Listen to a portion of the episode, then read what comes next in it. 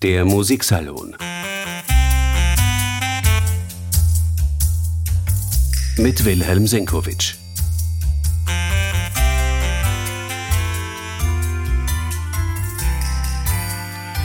Die vielen Gesichter des Gioacchino Rossini. Er war der Meister der komischen Oper. Sein Barbier von Sevilla entzückt uns noch nach 200 Jahren. Sogar ein Ludwig van Beethoven, der sich sehr über den Rossini-Rummel in seiner Zeit in Wien geärgert hat, hat diesen Barbier als Musterbeispiel der komischen Oper begriffen und hat Rossini nach der Begegnung noch zugerufen, komponieren Sie viele Barbiere. Eine Oper wie diese hat Rossini, der Meister des Belcanto, in zwei Wochen zu Papier bringen können. Das war für ihn überhaupt kein Problem. Er konnte aber auch ganz anders. Für die Zeitgenossen war er auch der Meister der tragischen Oper. Und sein Werkkatalog hat allerhand Überraschungen jenseits der Bühne parat. So erklingt zum Beispiel am kommenden Dienstag im Wiener Musikverein ein Stück namens Duo für Violoncello und Kontrabass im Konzert des Ensemble Wien. Grund genug in unserem Musiksalon, zu dem ich Sie, meine Damen und Herren, wieder herzlich willkommen heiße, die Frage zu diskutieren. Was konnte der eigentlich noch alles? Wie vielseitig war er, dieser Gioacchino Rossini?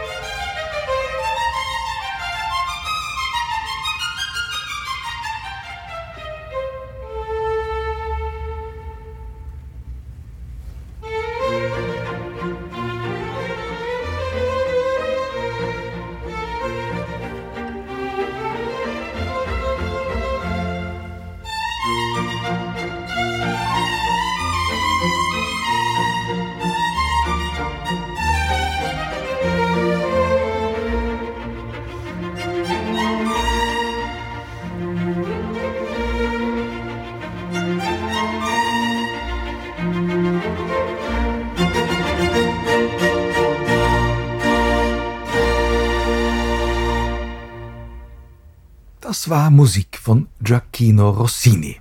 Genau genommen des jugendlichen Gioacchino Rossini Instrumentalmusik, wie wir sie gar nicht aus der Feder dieses Komponisten kennen, der ja als Großmeister der Belcanto-Oper in die Geschichte eingegangen ist. Sechs solcher Divertimenti, solcher Sonaten für Streicher hat Rossini komponiert. Nach eigener Aussage war er gerade zwölf und er beschreibt das Jahrzehnte später mit folgenden Worten sechs schreckliche Sonaten, die ich auf dem Landgut meines Freundes nahe Ravenna komponiert habe, als ich noch im kindlichen Alter war und so gut wie keinen Unterricht genossen hatte. Alle komponiert in drei Tagen und aufgeführt von meinem Mäzen, seinem Vetter und dessen Bruder, die alle wie Hunde gespielt haben und mit mir selbst an der Sekundgeige der ich mich bei Gott am wenigsten wie ein Hund aufgeführt habe. Soweit Rossini in seinen Erinnerungen, ganz stimmt das alles nicht. Jedenfalls war er nicht zwölf, sondern 15, wie man mittlerweile nachgewiesen hat. Aber jedenfalls erstaunlich genug, dass diese Musik von einem Teenager stammt. Vermutlich hat der reife Komponist an den Partituren dann auch noch ein bisschen herumgefeilt. Trotzdem sind sie vergessen worden. Man hat sie erst in den 50er Jahren des 20. Jahrhunderts wiederentdeckt. Seither sind sie gern gespielt worden.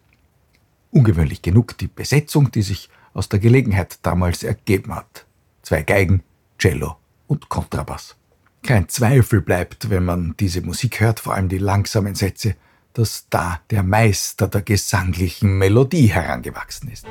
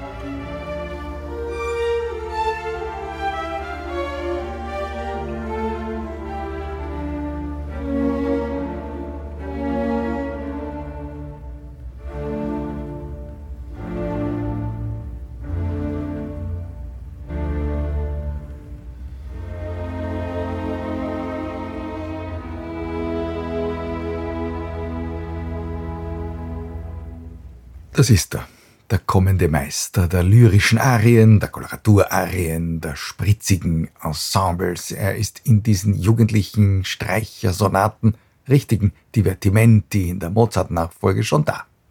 Aber dieser Rossini war ein Januskopf. Er war nicht nur der Meister der musikalischen Komödie, wie wir ihn ja mit dem Barbier von Sevilla oder mit La Cenerentola bis heute lieben, er hat auch lange vor Verdi schon einen Othello komponiert, aber das Groteske, das Komische, das lag diesem Giacchino Rossini sehr. Da mag auch ein bisschen mitgeholfen haben, dass er am 29. Februar zur Welt gekommen ist, in einem Schaltjahr also.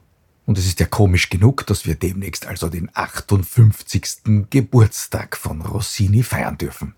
Denn der jährt sich ja nur alle vier Jahre ein retardierendes Moment und das bei einem Komponisten, der eine Oper schon einmal in zwei Wochen aufs Papier geworfen hat.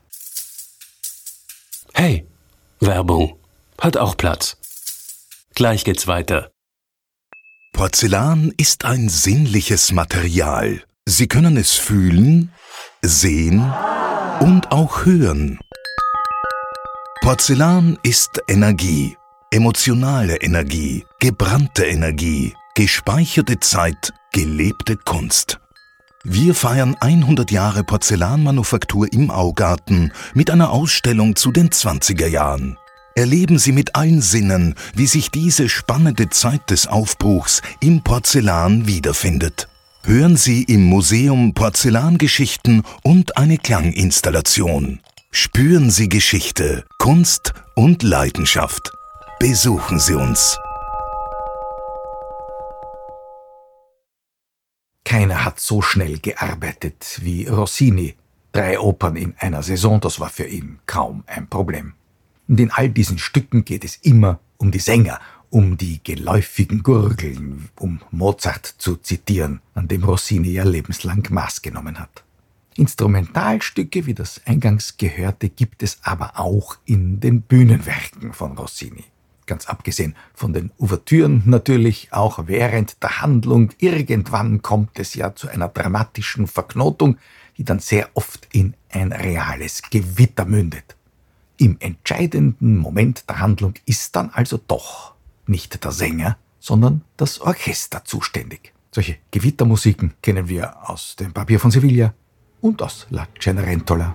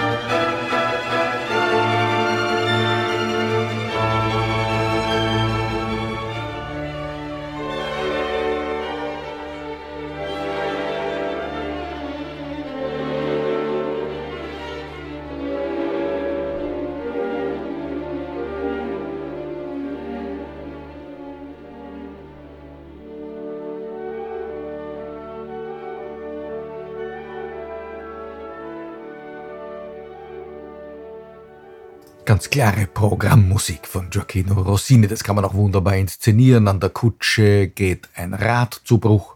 Der noble Herr muss in einem bürgerlichen Haus Unterschlupf suchen und dort fungiert er dann als Deus ex machina, ein Märchen, wie es im Büchel steht und wie es bei Rossini immer wieder auch auf die Bühne gefunden hat. Wobei seine Musik war immer multifunktional, wie das modern so schön heißt. Eine schöne Melodie war zuerst einmal eine schöne Melodie und die konnte eigentlich in jedem Zusammenhang ihren Zweck erfüllen. So war zum Beispiel die Ouvertüre zum Barbier von Sevilla für uns das Musterbeispiel einer brillanten Ouvertüre zu einer komischen Oper, zu einem lustigen Abend, ursprünglich für eine Opera seria, für eine tragische Oper vorgesehen. Aber da gilt natürlich, Schlusssteigerung ist Schlusssteigerung. Hauptsache, sie zündet.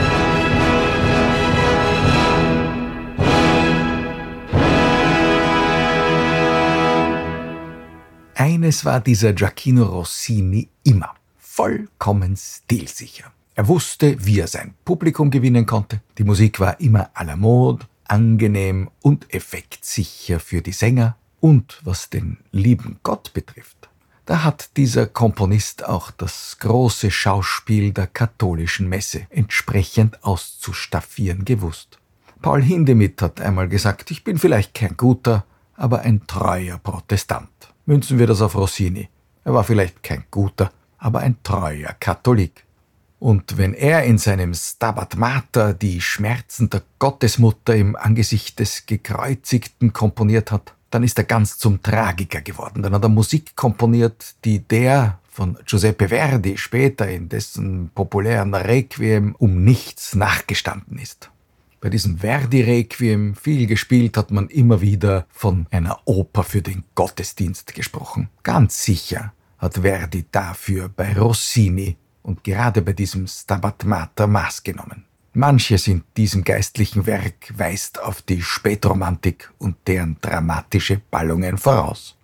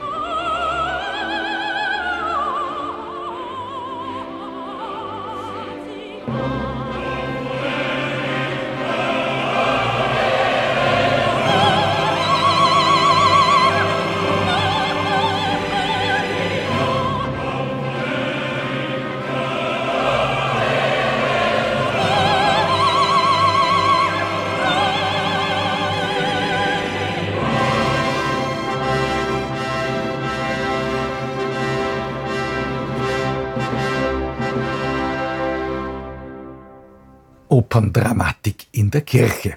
Der gute Ton in allen Lebenslagen sozusagen. Rossini war ja auch politisch äußerst wendig.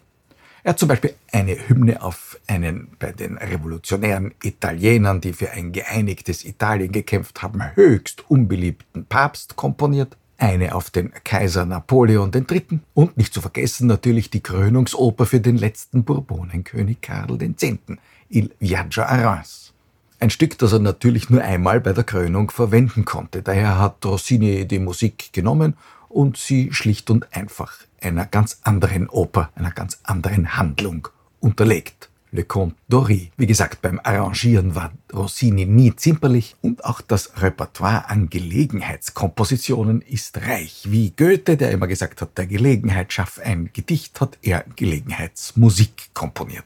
Kleine Juwelen zum Teil. Zum Beispiel hat er den Hornisten eines Orchesters eine echte Bravournummer geschenkt. Rendezvous de Chasse, also ein Jagdrendezvous.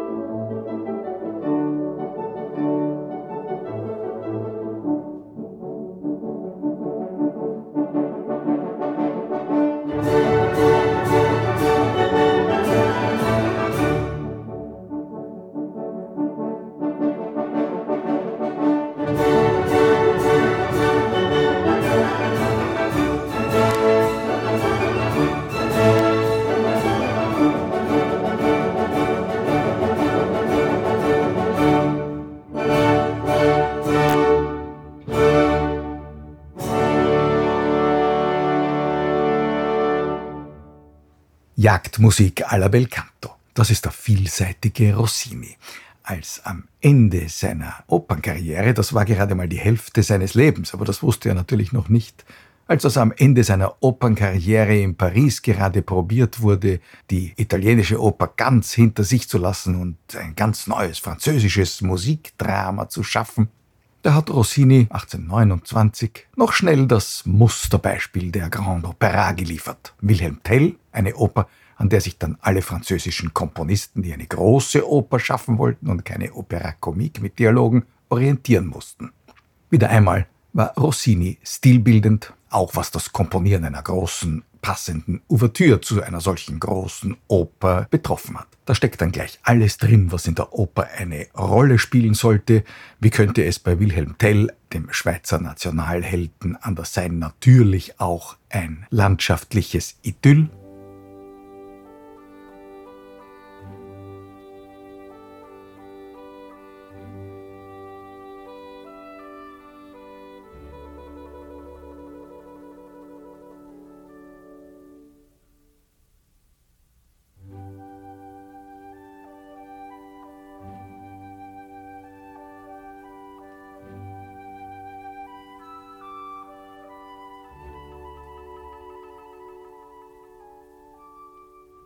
Dann das letzte Bühnengewitter, das Rossini komponiert hat.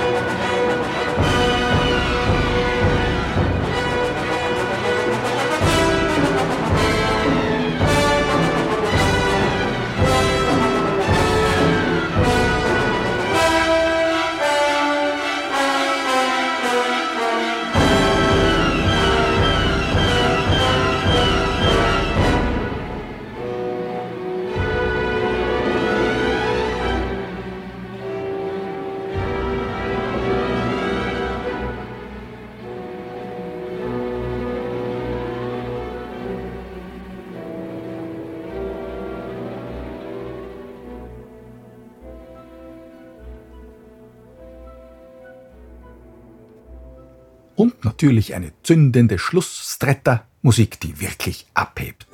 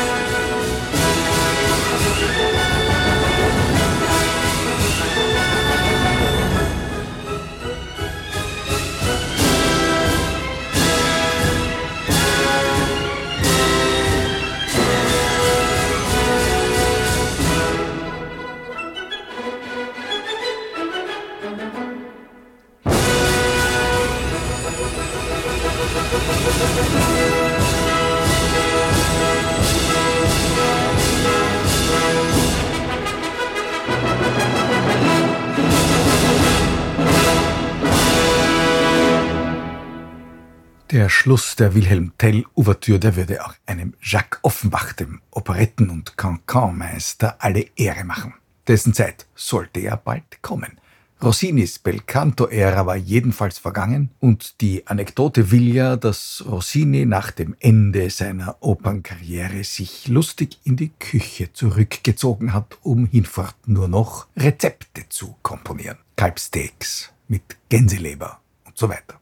In Wahrheit war Rossini verbittert, auch durch sein Privatleben und vor allem war er die zweite Hälfte seines Lebens von Krankheiten gezeichnet, vor allem durch die Folgen einer nicht ausgeheilten venerischen Erkrankung. Er musste sich von Kur zu Kur schleppen und hat aber trotzdem in Paris einen großen Salon geführt. Und für die musikalischen Darbietungen in diesem Salon hat er Stück um Stück komponiert kleine Klavierstücke und Lieder, Arien, ganze Szenen und Ensemblesätze für Sänger mit kleinen Instrumentalbegleitungen. Diese Stücklein hat er dann als Alterssünden in mehreren Heften veröffentlicht. Und da zeigt sich wieder der Humor des Rossini, trotz allen Unbilden, die ihn umgeben haben. Da hören wir unter den Klavierstückchen einen gefolterten Walzer, eine asthmatische Etüde oder auch die Fehlgeburt einer Polka Masur. Er nimmt damit sich selber aufs Korn, aber auch manche Ungeschicklichkeiten zeitgenössischer Komponisten. Er hat immer sehr genau beobachtet, was in den Konzertsälen und in den Opernhäusern vor sich gegangen ist. Auch in seiner Heimat, in Italien, hat er sich auch der Musikerausbildung gewidmet und natürlich in seiner Wahlheimatstadt in Paris. Offenbach haben wir ja schon erwähnt. Auch dessen Stil nimmt Rossini in einem seiner kleinen Alterssündenstückchen ins Visier. Im Stil von Offenbach heißt das. Und da verirrt sich der Cancan gleich einmal in die falsche Tonart, moduliert dann aber raffiniert wieder zurück, wie eine Tänzerin, die ins Straucheln kommt, aber wieder auf Spitze landet. Und dann mündet das Ganze in eine veritable Glissando-Etüde.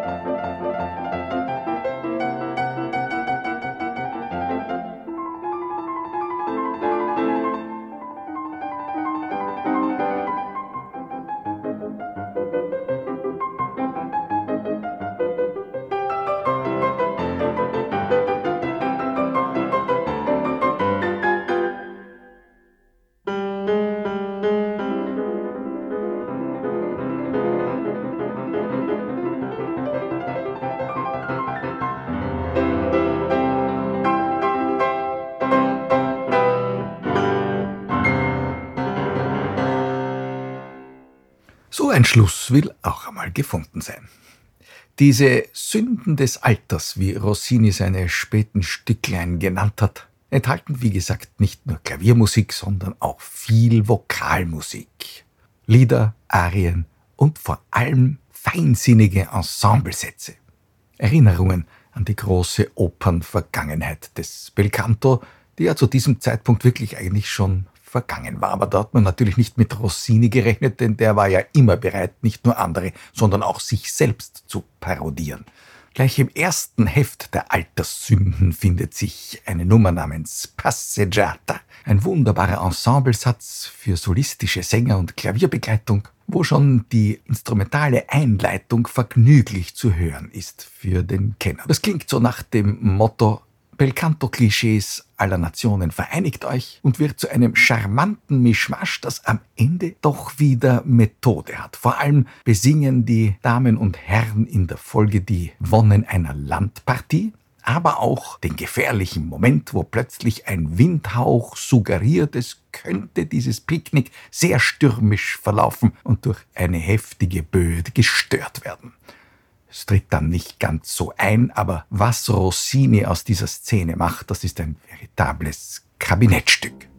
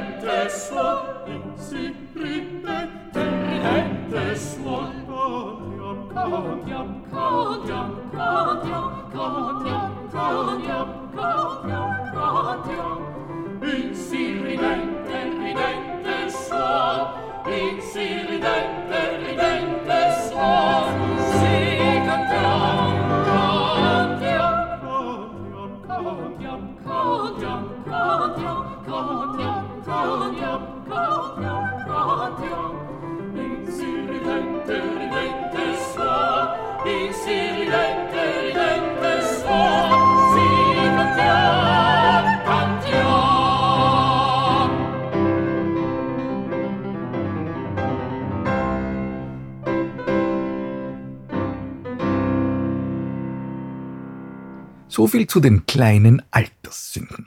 Das späteste große Werk, das Rossini komponiert hat, ist eine Messe. Er nennt sie ausdrücklich eine kleine Messe, Petite Messe Solennelle. Alles andere als petit dauert an die 90 Minuten. Klein war nur die ursprüngliche Besetzung, denn es sollte in der Privatkapelle eines adeligen Auftraggebers musiziert werden.